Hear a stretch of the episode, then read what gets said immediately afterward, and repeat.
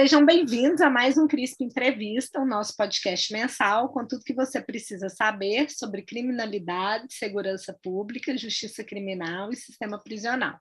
Meu nome é Ludmila Ribeiro e serei uma das entrevistadoras dessa noite, juntamente com os meus colegas Valério Oliveira, oi Val. Oi Lud, oi Rocha, oi pessoal. E Rafael Rocha, oi Rafa. Ludmila. Olá, Valéria. Boa noite a todos e todas. Hoje estamos aqui com o professor Roberto Bricenho Leon, que é professor emérito de Sociologia da Universidade Central da Venezuela, diretor do Laboratório de Ciências Sociais, LACSO, e coordenador do Observatório da Violência da Venezuela, que reúne oito universidades venezuelanas. Desde 2019, o professor Bricenho Leon é visitante da Universidade Federal do Ceará, aqui no Brasil. Por isso, todos os ouvintes perceberão que o português do Roberto é excelente. Ele conta com uma vastíssima produção na área, já publicou mais de 20 livros e inúmeros artigos sobre segurança pública, violência e cidade na América Latina e no Sul Global. Professor Roberto, seja muito bem-vindo ao CRISP Entrevista. Obrigado, Ludmila, obrigado, Valéria, Rafael, um prazer ficar hoje com vocês. O prazer é todo nosso, na verdade é uma honra podê-lo entrevistar para este podcast. Bom, é, os nossos ouvintes devem estar se perguntando quem é o professor Roberto Bricenho Leão. Eu começo dizendo que ele tem uma trajetória profissional muito extensa e seus trabalhos fazem parte da bibliografia obrigatória de todos nós, pesquisadores dos temas de violência e segurança pública no Brasil. E por isso, eu acho que uma pergunta que todo mundo é, acaba se interessando muito é como foi que você se interessou pela temática da violência. Como é que é que começou esses seus interesses é, relacionados a esse tema, já que antes você trabalhava com a questão da doença de Chagas. Então, como é que um doutor em ciências sociais que discutiu petróleo, doença de Chagas, vem parar na temática da violência? Obrigado, Ludmila. Bom, é, a circunstância bem, bem, bem singular, pessoal, pode ser, não? É, eu tenho já, como você falou, trabalhava na doença do Chaves, tra trabalhava na área da saúde pública. E um bom amigo uh, da Colômbia, que foi, ele foi reitor da Universidade da Cali e também eh, depois foi prefeito de, de, de Cali ele mudou para a Organização Pan-Americana da Saúde e lá se encargou dos estudos da violência. Ele, na verdade, foi o primeiro eh, na Colômbia que começou os trabalhos de uma perspectiva epidemiológica para o tratamento da violência. Não? Conhecemos na área da, da, da OPAS, não? Na, falamos muito aí de outras doenças, não? E um dia ele falou para mim, Roberto, gostaria de falar com você, vou visitar você lá na, no Caracas. E vamos ao no almoço falamos, não? E depois do almoço, ele falou para mim, Roberto, quantos mortos você tem contado este ano por a doença do Chagas? Eu não lembro o número, mas é um número pequeno, não? E, e quantos mortos, quantos mortos tem por a violência e homicídios na Venezuela neste ano? A diferença era abismal, brutal, não era muito grande, não? Então ele falou para mim, bom, por que você não não não não não, não, não começa a trabalhar, não trabalha com, com nós? Temos um projeto, eh, temos a verba para financiar o projeto de uma pesquisa. É, é uma, é foi uma pesquisa, no primeiro momento, foi uma, uma pesquisa multicêntrica, que se chama, por Brasil participaram as cidades de Rio de Janeiro e Bahia, não? mas também outras cidades, Cali, Medellín, eh, Santiago do Chile, São José de Costa Rica, não? E bom, foi foi naquele momento que eu que eu ingressei a trabalhar e comecei. Isto foi um, na, nos meados dos anos uh, uh, no meados dos anos 90. foi naquele momento. Foi a, a primeira pesquisa sistemática. Pouco tinha trabalhado a área da violência, mas vinculado a outros temas, não? Mas colateral, nunca como central, não? Mas depois fiquei bom, bem entusiasmado com os estudos da violência e ainda estou aqui, não? Com, uh, pesquisando na área da, da, da violência e da sociologia da violência. Ótimo, foi muito bom ter essa primeira noção, né, de como que a, o tema da violência entrou e muito interessante essa pergunta, né? Afinal de contas, qual é o volume de casos quando a gente compara uma doença como doença de Chagas e os casos de homicídio? Aí dá para perceber, enfim, onde é que o, o, o, interesse da pesquisa vai nos chamando, né? Vai nos levando. É, para nós também é muito interessante pensar no modo como é, a sua formação acadêmica, né, essa sua preocupação que vai nascendo também em relação à cidade, ela se torna também um interesse de pesquisa importante, né? Porque talvez essa seja uma característica que reúne, que aproxima todos esses temas, né? Tanto a saúde quanto a, o crime, eles se dão e estão associados a características da cidade e aos poucos o crime foi entrando. A gente queria conhecer um pouco dessas suas referências teóricas que te formaram né, nesse período de formação, desde graduação até o doutorado nas ciências sociais. Quem são assim as suas principais referências nesse momento de formação acadêmica? Sim, bom, Valéria, é, quando era muito jovem, era jovem, eh, começando a estudar a sociologia, não? Comecei um trabalho com outros grupos de jovens eh, eh, católicos, cristãos, eh, nas favelas da Venezuela. Na Venezuela chamamos barrios, não? E começamos a trabalhar lá, não? É, num processo de educação e de formação. E foi interessante porque um do, do, do equipe mais velho do grupo, ele eh, tinha conhecido o trabalho de Paulo Freire. E ao fim dos anos 60, nós fizemos uma adaptação do, da primeira parte do, do, trabalho de Paulo Freire, que foi o conceito antropológico de cultura, que normalmente ele aplicava antes da alfabetização. Nós não fazíamos alfabetização, mas colocamos aquilo. Não? Bom, isto deu para mim uma, um trabalho contínuo nas favelas da, da, da Caracas, não? de ver os jovens, a pequena, muito pequena violência que ainda existia lá, a organização, a cooperação. Bom, depois eu, eu conhecia Paulo Freire em Chile, não? ele morava lá, não? fui para visitá-lo ele, mostrou para mim o manuscrito da, da pedagogia do oprimido e depois enviou para mim a editorial eh, no, no, no Montevideo para que eh, comprasse, eu levei, pedi para importação para a Venezuela, Pedagogia do Oprimido. Então, começamos a trabalhar muito na área das favelas, na área urbana. Não? E minha preocupação era da sociologia urbana. A formação nos anos 70 da sociologia na Venezuela, acho que quase toda a América Latina, era muito, era, era bem marxista. Não? Era uma coisa bem e com muita influência do, do, do marxismo estruturalista francês, não? E para mim muito da formação tive por um lado isto, não?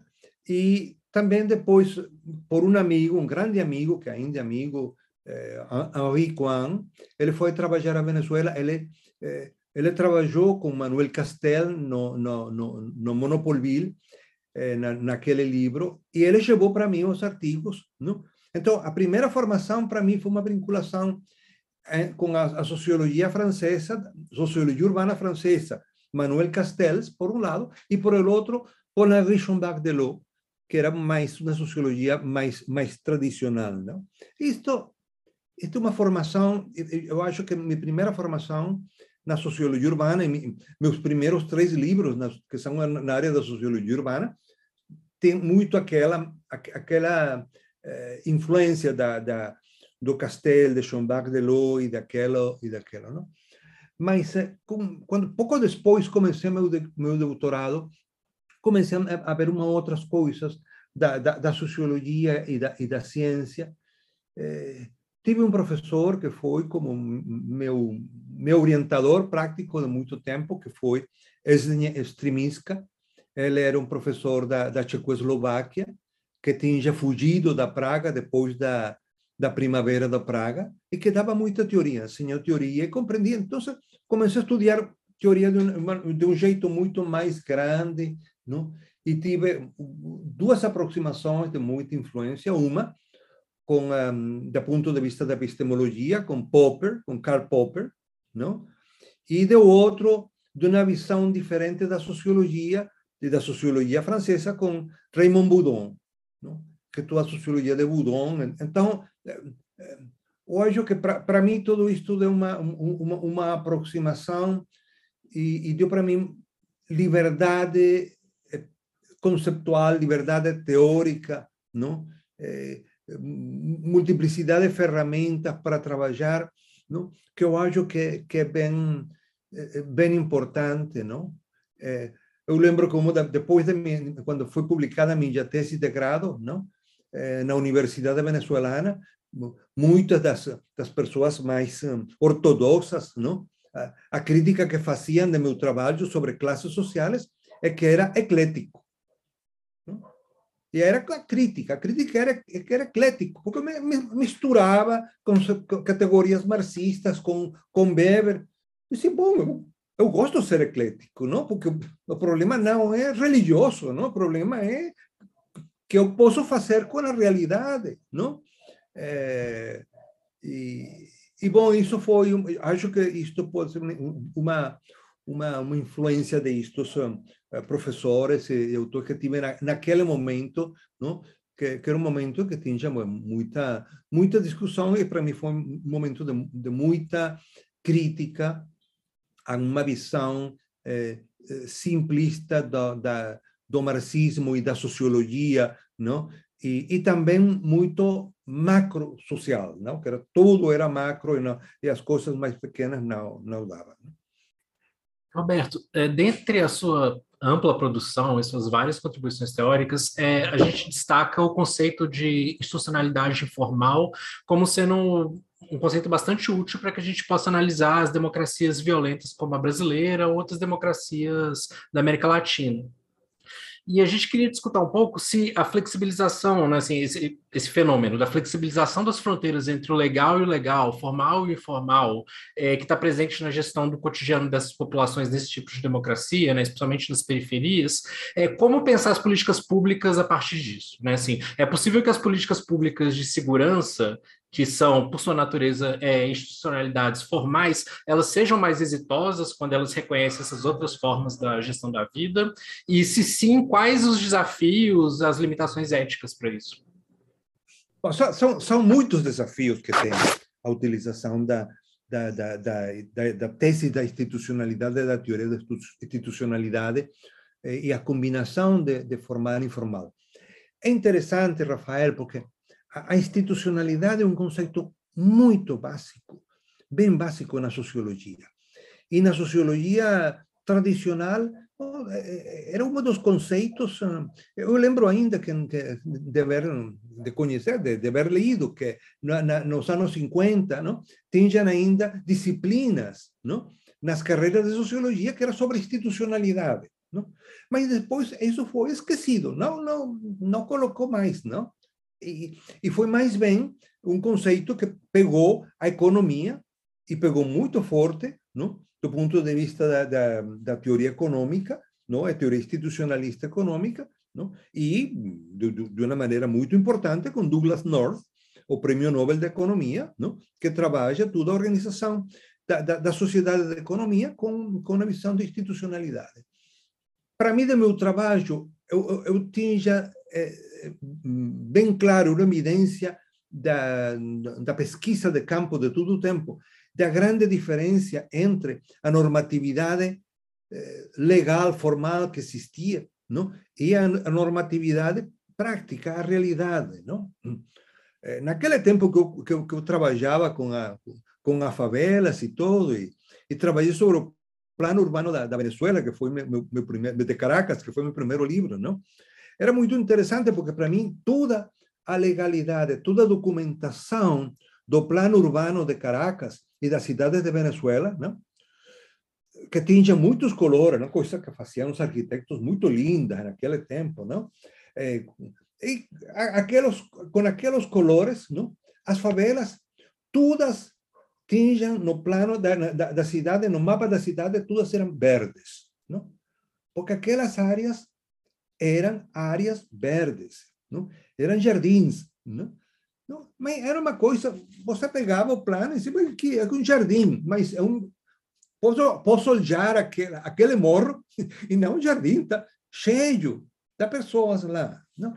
Então, aquela grande diferença ficou para mim como muito presente, não? Na, na muito presente na, no, no pensamento, mas não conseguia ver como como colocar. Quando o início do, do, deste eh, deste século, eh, Venezuela tive o governo o governo do, do, do Chávez, não? E tive muita riqueza e ao mesmo tempo tive muitos homicídios.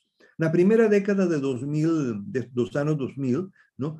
Venezuela teve a maior riqueza da história e a maior número de homicídios da história também.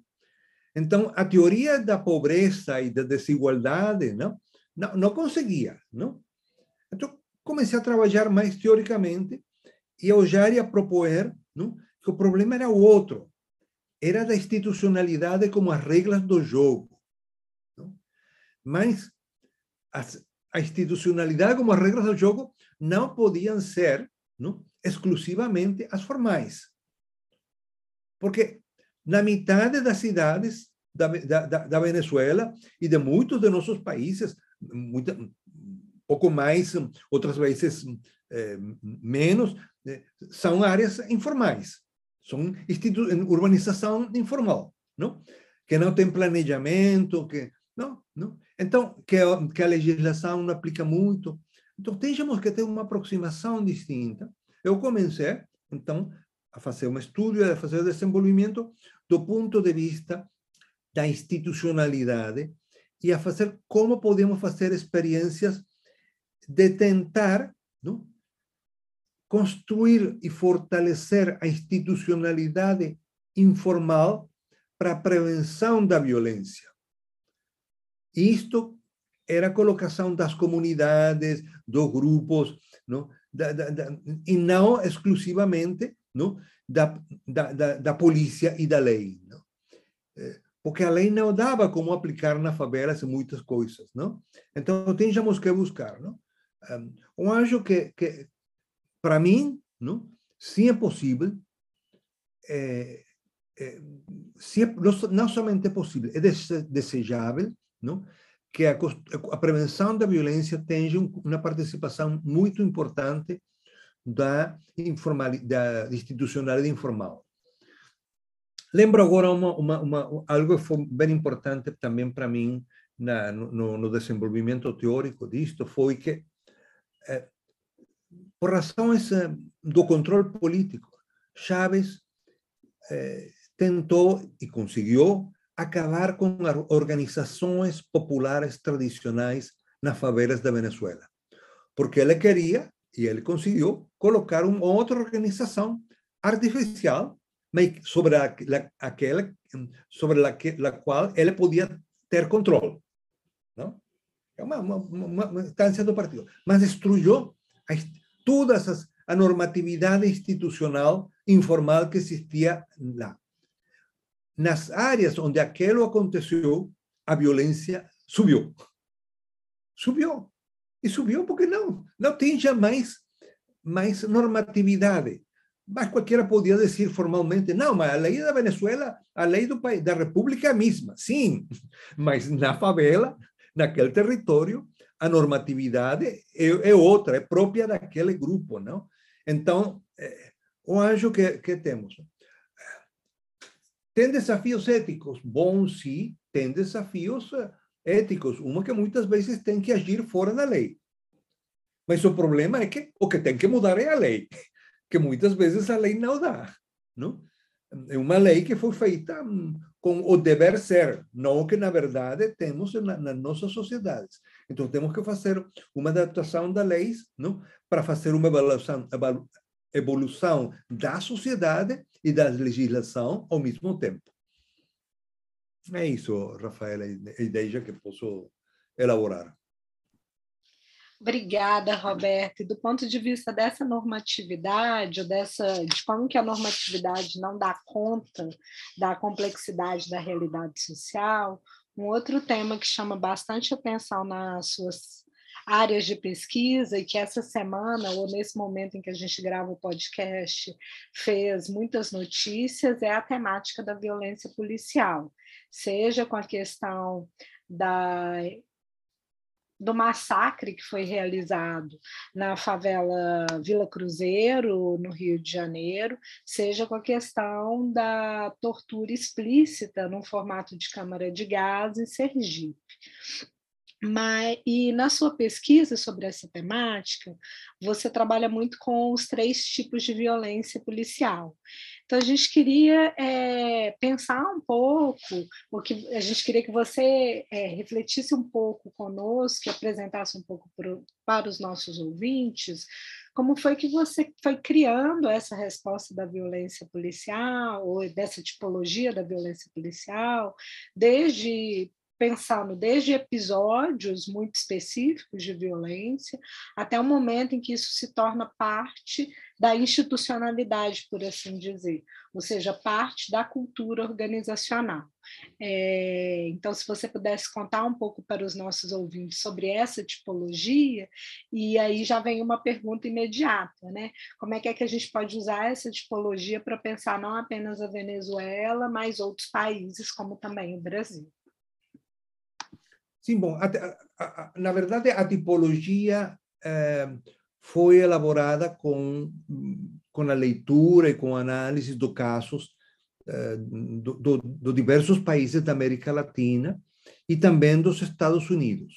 E alguma coisa da França também, mas sobretudo não, da, da, dos países da América Latina. Que, qual é a coisa? O, o que eu achava é que sempre se mistura, se mistura quando se fala de violência policial, eventos que para mim são muito distintos, não? E que são, quando é ação muito pessoal da, de um policial, não? Que é uma ação mais individual, não? que eu chamo isto a, letalidade individual, que pode ter dois, dois possibilidades, o abuso policial, não? ou não?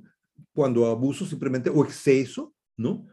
Policial ou quando o policial utiliza não, eh, sua posição como, como policial para fazer exercício da violência, não?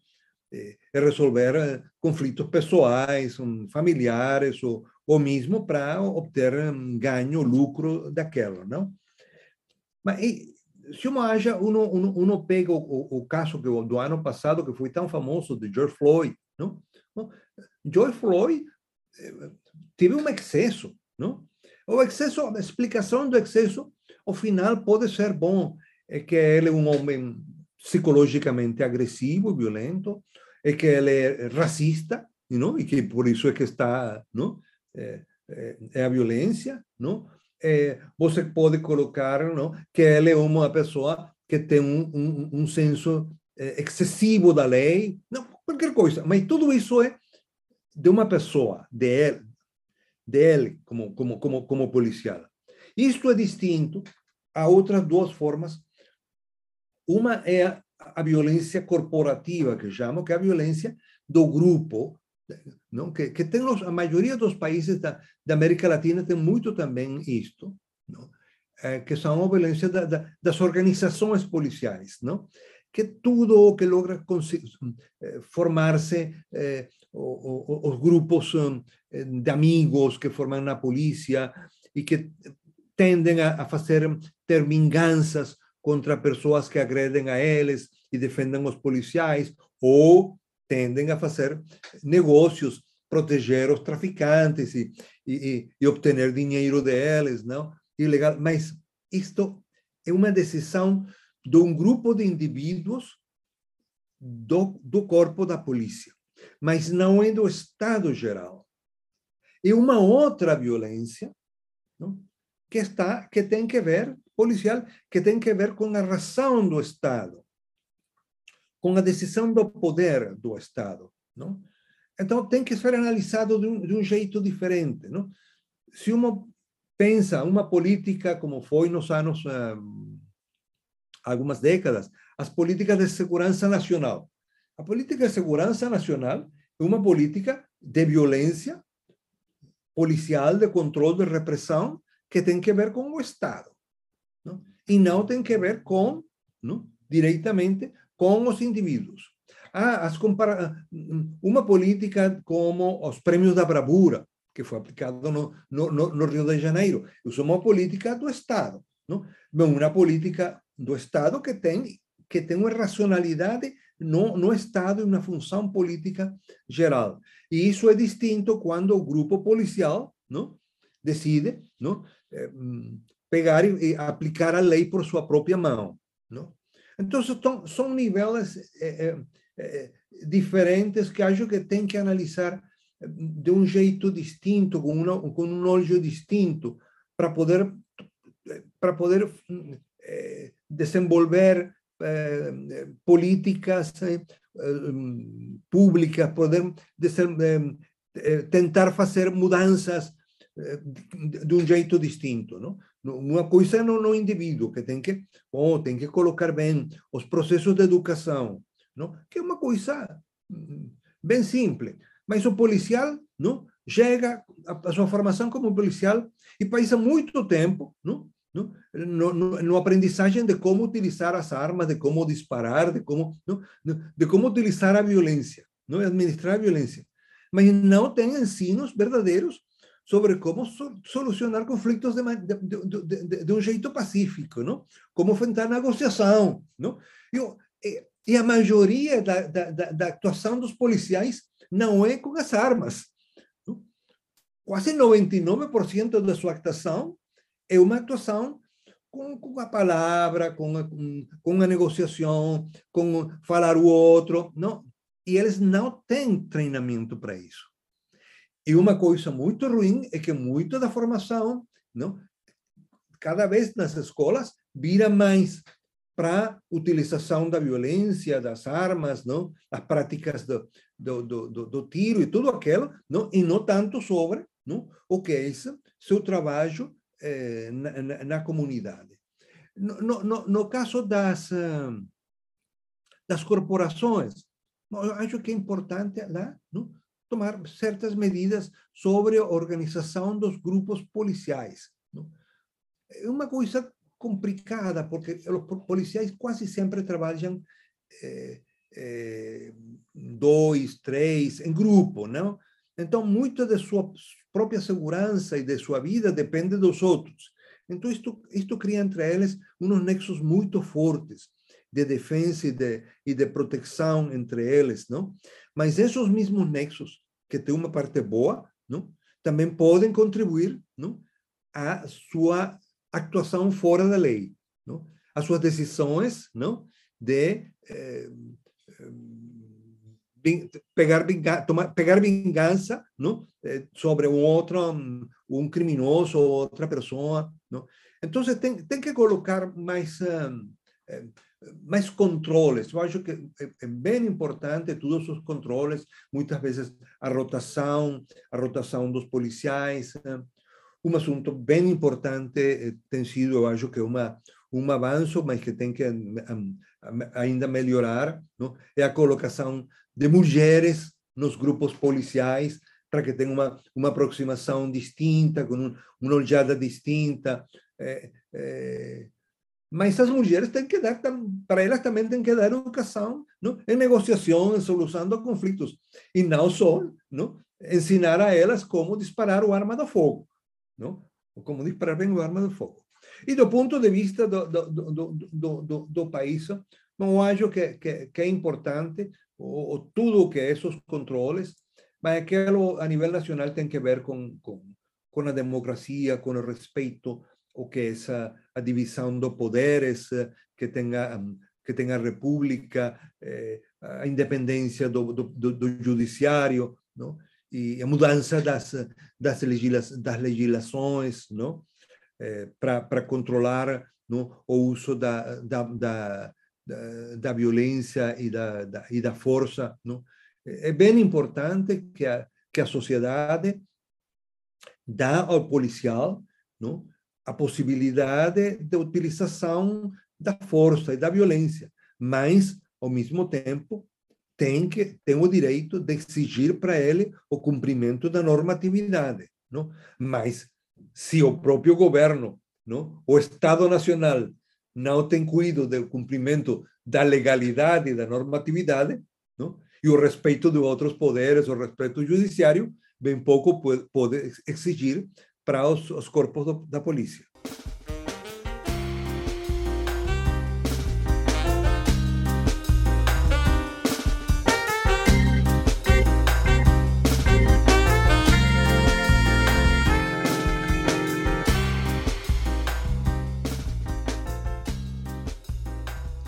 Professor Roberto, essa discussão é super importante para a gente, como bem disse a Lud, porque a gente está muito impactado pelos eventos dessa semana. Né? No Brasil, a gente não tem muito tempo de se recuperar de um evento escandaloso, já vem outro. É, então, isso é algo que tem nos mobilizado bastante, assim, em termos de reflexão é, analítica, enfim, mas também a opinião pública de uma maneira geral.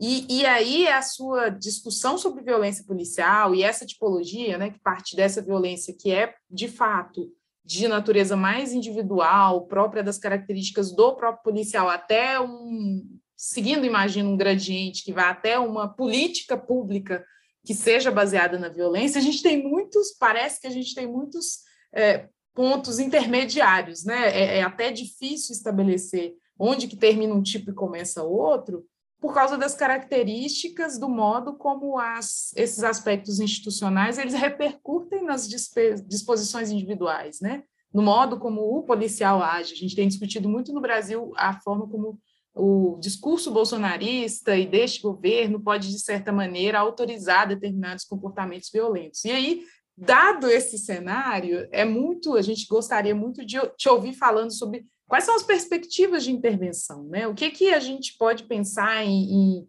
é, estratégias que sejam eficientes, tanto no Brasil, mas em outros países da América Latina, para fazer frente a essas diferentes formas de violência praticada por profissionais de segurança pública e, e, e, hoje alcançando diferentes categorias desses profissionais de segurança pública no fazer da sua atividade policial.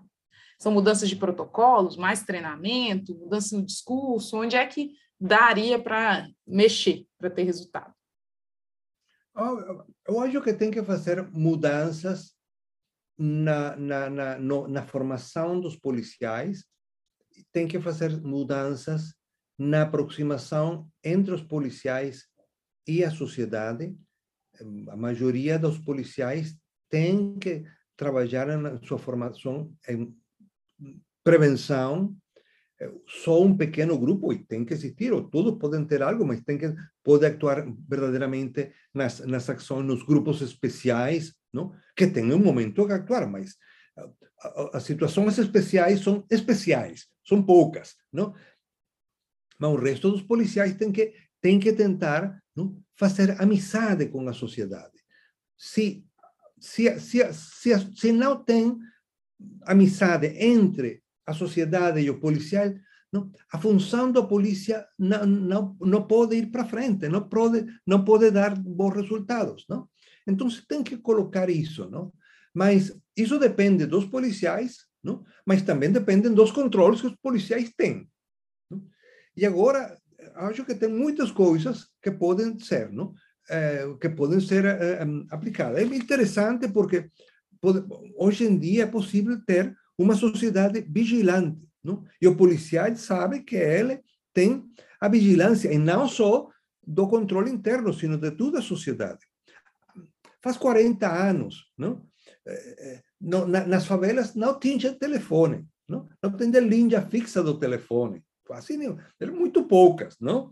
E, e, quase ninguém tinha uma câmera de fotografia, não? Hoje todo mundo na favela tem um, um, um, um, telefone celular e uma câmera de fotografia e de vídeo, não? Então tem muitos olhos, não? A sociedade tem muitos olhos, não? Para fazer vigilância da ação policial, não? E tem que buscar muitas maneiras de exigir ao policial um comportamento, não? Mas também tem que buscar construir pontes com a polícia, tem que buscar construir possibilidades de melhorar. Os policiais têm que, têm, que, têm que mudar, têm que ajudar também, mas não é possível uma boa relação se simplesmente é uma contínua briga entre a polícia e a sociedade.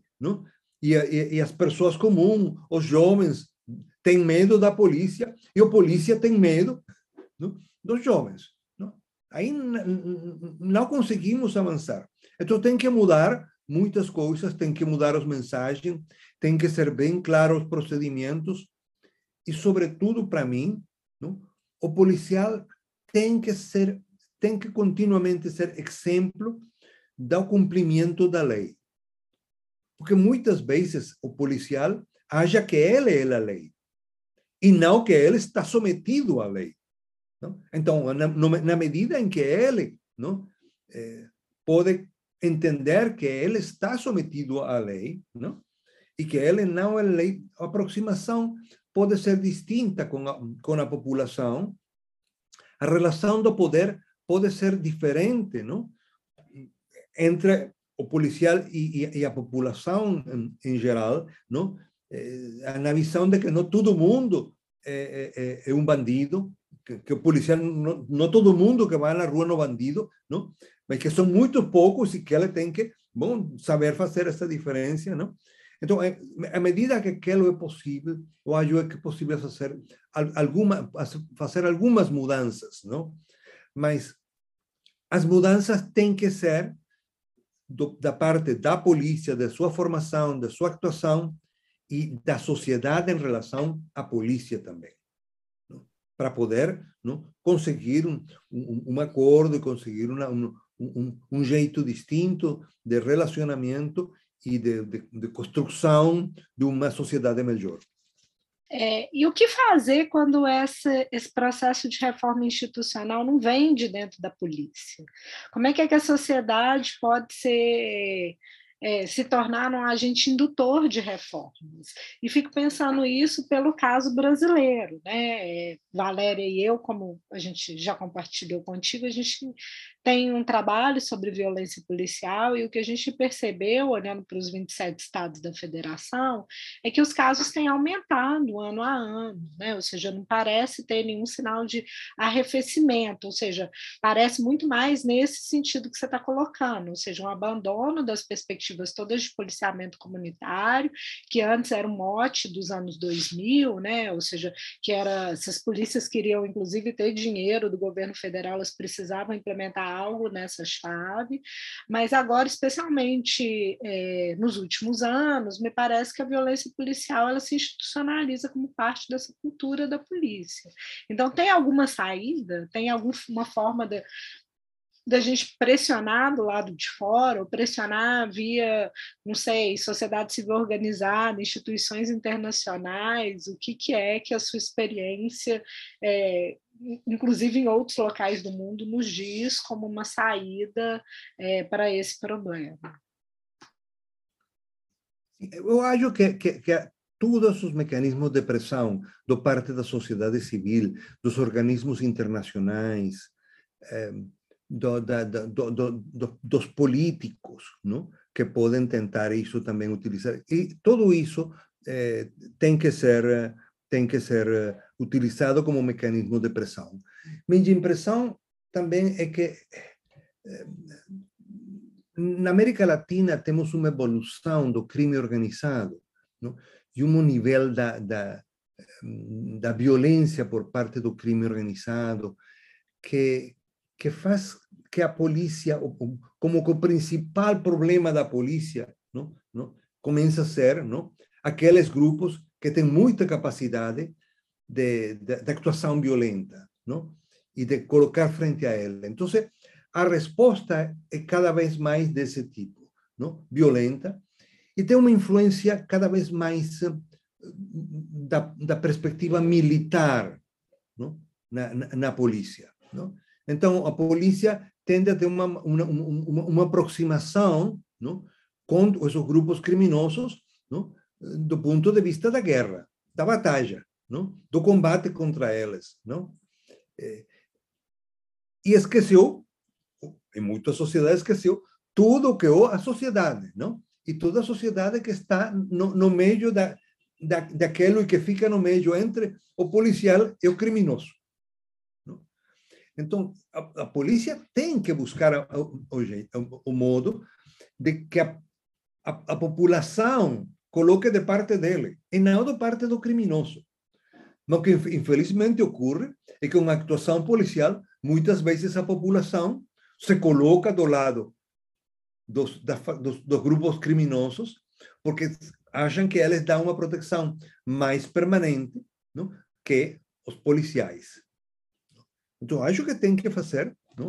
Eh, mas isso, uma, afinal, é uma briga política, uma, uma competência, uma competência política? Para conseguir que aquilo eh, mude, que aquilo tenha uma, uma, uma, uma, uma, situação diferente, não? Eh, e isto não pode ser, não, não é uma coisa imediata, uma, é uma coisa que tem que, que se tem que ganhar e que a sociedade civil tem que ganhar continuamente, não? Com, com a exigência, com a proteção, não? com a vigilância dos, dos corpos policiais, não? mas também não? com apreciação, com a decisão de que a polícia, a polícia tem que melhorar e que a polícia não é um, não pode ser um inimigo, não? A polícia não pode ser o, inimigo, porque se a, sociedade considera isso, não dá. E então o policial, não, se coloca muito mais na área da da, da, da, repressão e do governo, não? É uma, democrática. Sociedade que não é democrática é outra coisa, não? O, o, o arranjo de isto é diferente. Mas na sociedade democrática, não? o policial e a sociedade tem que pensar que o policial tem que buscar, não? e que o, o policial é amigo, e o policial, e o de polícia tem que ver como fazem não? com os amigos. Não? E, Roberto, o seu trabalho ele tem é, apontado como num contexto de crise do Estado Democrático de Direito, como é, nós temos visto na Venezuela, é, é, praticamente inevitável o crescimento dos indicadores de crime, somente crimes contra a pessoa, e isso explicaria também, pelo menos em parte, as elevadas taxas de homicídio no país e a letalidade da atividade policial. Mas, ao mesmo tempo, né, por um lado, a gente tem esse fenômeno, por outro lado, também o sistema de informações oficiais se torna cada vez menos transparente nesse contexto de, né, assim, de, de uma deterioração do, do, da democracia. E aí a gente queria te perguntar como o Observatório da Violência, que é esse grupo que você fundou e coordena atualmente, tem contornado a ausência e essa falta de confiança nas estatísticas criminais oficiais da Venezuela. Sim, no caso de Venezuela, eh, tínhamos pouca confiança na, na, estadística, como pode ter qualquer outro país, mas depois do ano 2004, tivemos censura. O que é censura? Censura, não tem dados, não? Não tem possibilidade nenhuma de um dado oficial de, do, do, de homicídios, eh, de, de, nenhuma estatística criminal, e de outras coisas também não, mas nenhuma estatística. Então, temos uma posição completa de censura. Isto reforçou para nós uma ideia que já tínhamos, que é que nós, como universidades e a sociedade, tem a obrigação de, de, fazer uma produção de informação também. Não? E tem que fazer uma revisão do, do, do, da, das estatísticas, do análise, então, o que começamos a fazer foi uma produção da estadística não? fora da história oficial que tentava colocar o governo. Para isso, começamos a fazer algumas coisas. No, no primeiro momento, quando tínhamos censura total, não? colocamos simplesmente análises dos jornais e das notícias dos sucessos. E começamos a fazer toda uma estadística não? Do sucesso. Fazíamos todos os dias, não? e ainda fazemos todos uma, uma, um, uma, um survey, não? como, uma, como com um roteiro que vai depois, que se coloca num programa estadístico e tudo isso, não? para a construção de uma estadística que virou e que com, começamos a colocar e trabalhamos nós outros uma dicotomia que eu chamei naquele momento os delitos conhecidos por a sociedade. Não? Normalmente a polícia fala, não? sua estatística é delitos conhecidos por a polícia. Não? Bom, não, estes delitos conhecidos por a sociedade. Não? E foi, foi bem porque é uma, uma, uma postura independente. Claro, depois começamos a fazer estudos mais eh, sofisticados de triangulação, pegávamos a estatística, os dados que conseguíamos não oficialmente do governo, com os dados da prensa, com surveys da população, para ver não, qual era não, a, a cifra oculta, ou, ou, ou tudo aquilo, para tentar não, é, colocar. Depois começamos a, a, utilizar outras metodologias, não? também é, fazemos é, surveys de, de vitimização, não? que para uma boa quantidade de, de delitos dá para homicídios tem dificuldades para fazer comparações e análises com, com, com, homicídios, mas permite saber não, qual é a diferença não, entre o que a pessoa não, fala, conhece a sociedade e o que está na estadística, não? De, de, de maneira, não? Na, na, área da violência policial, por exemplo, começamos a trabalhar muito com familiares das vítimas e fazer toda uma reconstrução dos processos policiais, não? com as vítimas, com entrevistas, com grupos focais. Não? E isso foi que deu o meu, meu último livro, Tanatopolítica eh, na Venezuela, justamente a, a de tudo aquilo. Essa, essa discussão da produção de dados interessa muito para a gente. Né? Nós somos um grupo de pesquisa que tem uma tradição muito grande na produção de pesquisas de vitimização, de pesquisas é, de vitimização tanto domiciliares quanto em outros espaços, como escolas, enfim. Então, temos mais uma pergunta a respeito disso. É, porque uma das questões que sempre aparece é como pro, produzir, com, conseguir informações em espaços de conflito intenso, de presença de grupos armados, de presença da polícia, de desconfiança em relação àqueles que vão até as casas para realizar os levantamentos. Vocês conseguiram contornar bem essas dificuldades durante a realização desses estudos, desses levantamentos na Venezuela, em um cenário que pode ser bastante, é, de fato, desafiador? Não sei se bem, mas conseguimos fazê-lo.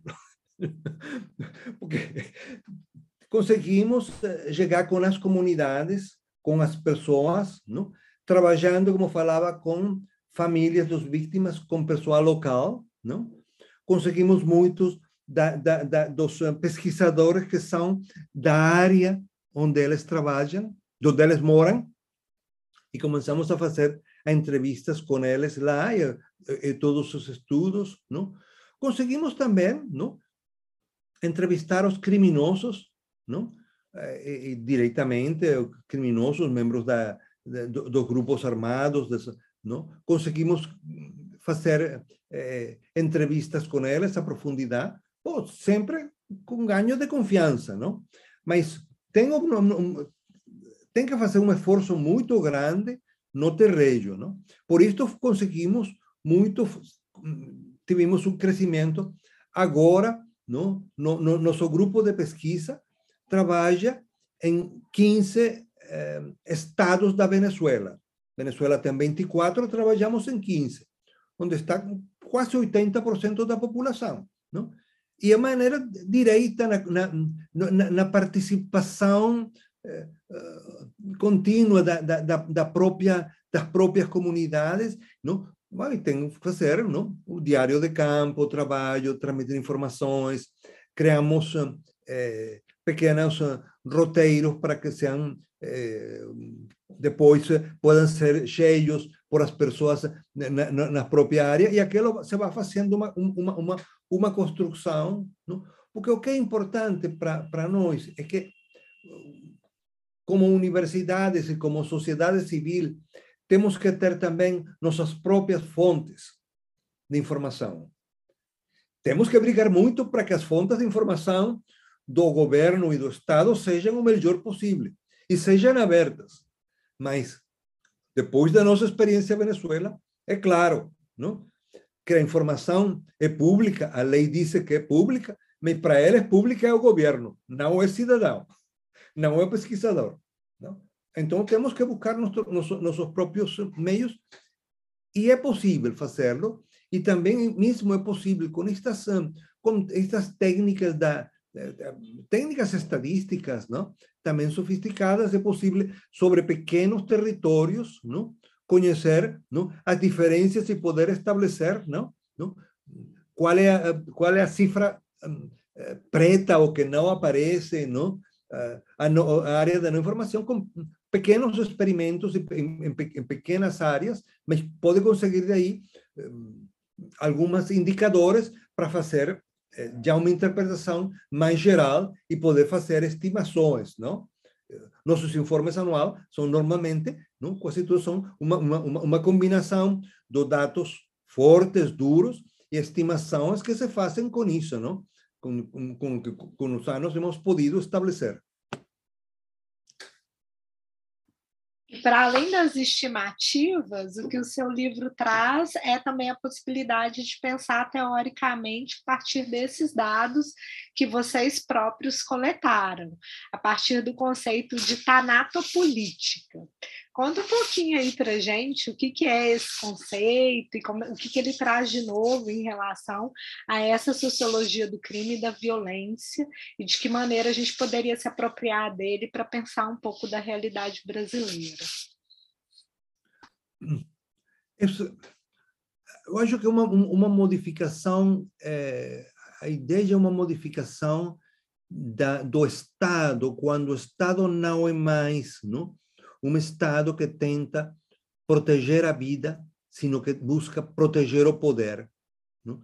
e utiliza a morte como mecanismo para conseguir o mantenimento no poder, seja de qualquer tipo. Então, é, um, é entender a razão do Estado que está presente aquilo. Não? E no caso da violência do Estado do terceiro tipo, que eu venho de, de, de, de falar, não? é uma, uma, um, um, jeito e, um, uma maneira de utilizar não? A, a, violência não? por parte do Estado e a morte. Não? Por isso, não? eu faço no livro uma diferença entre o que é uh, o pistoleiro de aluguel, não? Uh, que, que no espanhol chamamos sicário, não? o sicário privado, e o que é o sicário do Estado.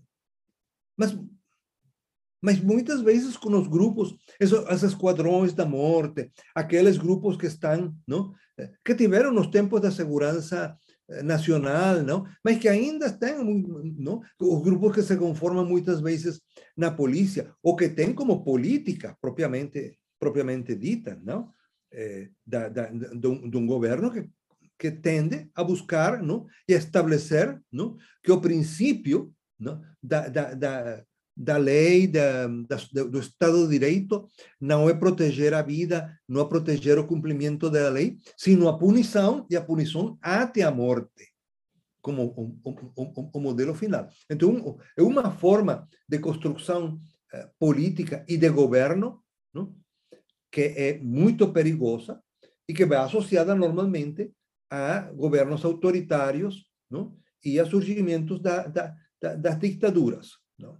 mas que pode ter não uma versão tão completa como pode ocorrer no, no caso da, da Venezuela, ou que foi um momento dado no, no, uh, no Chile ou na Argentina, não? que era bem evidente aquilo, não? sino que pode ter versões não? um pouco mais ligeiras, não? mas que ao mesmo tempo são não? É, o mesmo princípio, têm o mesmo princípio a política de armas, não?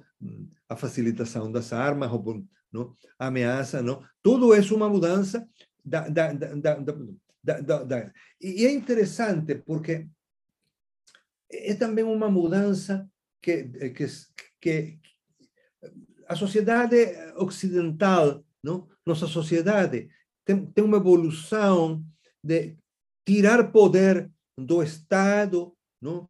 do rei, para dar aos indivíduos e cada vez dar mais direitos para os indivíduos, não? É uma construção da liberdade individual, não? o que vem sucedendo com isto e com a tanatopolítica é o contrário, buscar dar mais poder não? a Estado, ao governo, ao novo, ao, ao novo rei, não? mas não?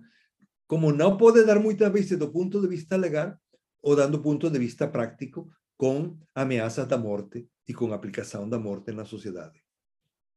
Qualquer semelhança com o governo Bolsonaro é mera coincidência. Estamos em falar disso. Como estrangeiro, a gente que diz. A gente pode falar de casa, né? Podemos dizer. É. É, bom, agora nesse segundo ano do, do podcast já, a gente tem, a gente inaugurou um quadro que é o Entrevistado Indica, onde a gente pede para que nossos convidados comentem sobre algum livro, algum podcast de interesse que eles tenham para recomendar para os, para os nossos ouvintes. Então, fique à vontade, se tiver alguma, alguma leitura, alguma recomendação de interesse, esse é o momento. Bom, Rafael, é, é nas últimas semanas eh, eu estive lendo mais um, uma vez um livro que eu, que eu muito, gosto muito, que é um livro de, de Norberto Bobbio, eh, que é o, o filósofo político eh, italiano, que tem muitas coisas, uma visão interessante da democracia. É, o, o, o, livro, o, nome do livro é Elogio della mitezza e altri scritti morali. É, eu acho que, que, que, o português foi a tradução da miteza é uma coisa complicada para outras línguas, mas acho que em português foi a tradução tem que ver com serenidade, elogio da serenidade. Creio que que o nome da tradução no no, no português e no espanhol foi mansedumbre. E, e, e, em inglês acho que eles traduzem como meekness, que é uma coisa assim. Mas por que, porque acho, porque acho que, que, que é interessante um livro da filosofia política e da filosofia moral, não? Que, que, que de contenção, um mundo cada vez mais polarizado que temos, não?